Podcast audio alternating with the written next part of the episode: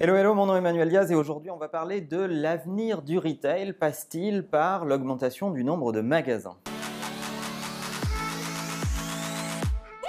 Aujourd'hui, on va parler des retailers. Alors, ces retailers, c'est ces marques qui s'appuient sur des réseaux de magasins pour vendre leurs produits auprès de vous, les consommateurs. Eh bien, les retailers ne savent plus sur quel pied danser puisqu'ils veulent enrayer la chute de la fréquentation de leurs magasins qu'ils attribuent Internet. Et pour cela, il se trouve que la majorité des retailers se mettent à ouvrir de plus en plus de magasins. Or, il y a une étude de la Harvard Business Review assez récente qui vient d'étudier les 37 plus gros retailers qui font plus d'un milliard de dollars de chiffre d'affaires à l'année et qui a observé leur comportement par rapport à leurs magasins. Ces retailers ouvrent de plus en plus de magasins et la nouveauté, c'est que pour la première fois, on observe dans une étude que le nombre d'ouvertures de magasins, euh, malgré tout, n'enraye pas le fait que leur chiffre d'affaires plafonne. C'est ce qu'on appelle le rendement décroissant, c'est-à-dire que les coûts générés par l'ouverture de nouveaux magasins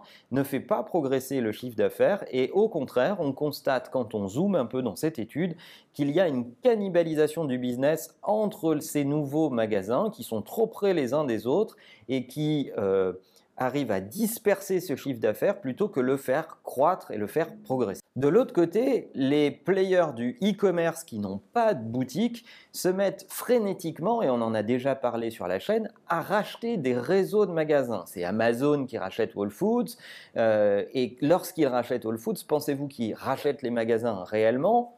Peut-être en partie pour s'acheter un peu de crédibilité sur la distribution de produits frais, mais ils s'achètent surtout des points de contact et un maillage territorial pour faire en sorte que les commandes passées online vous arrivent le plus vite possible.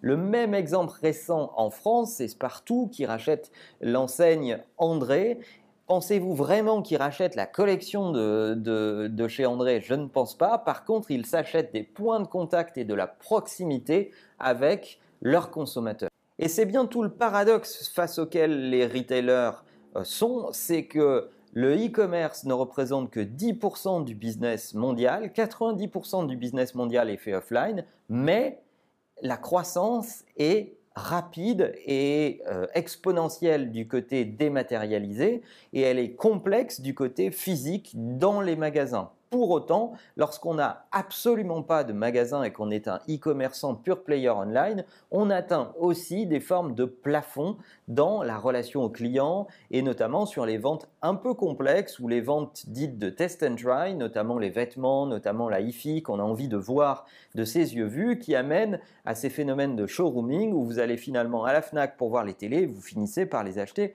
sur Amazon qui va vous les livrer chez vous et vous garantir un customer care peut-être de super qualité. Le véritable enjeu pour les retailers, c'est le mix online-offline. Et une question dont on n'entend jamais parler, c'est combien de magasins doit-on fermer? Ces magasins qui sont pas rentables, sur lesquels il y a peu de trafic ou qui coûtent finalement très cher à l'enseigne, et comment peut-on les compenser par euh, un meilleur service online et une livraison extrêmement rapide et extrêmement qualitative aux clients. Et c'est ce mix entre le online et l'offline, cette vision-là du commerce unifié dont vous m'avez entendu vous parler très régulièrement, qui finalement est au centre de la problématique, l'équilibre entre servir le client le plus rapidement possible, ça c'est la proximité, et de l'autre côté, avoir un catalogue le plus exhaustif possible et le moins coûteux, et ça c'est plutôt pour le online. Donc oui, il faut investir online et avoir une présence commerçante online, mais oui, il faut également regarder la territorialité de ces magasins,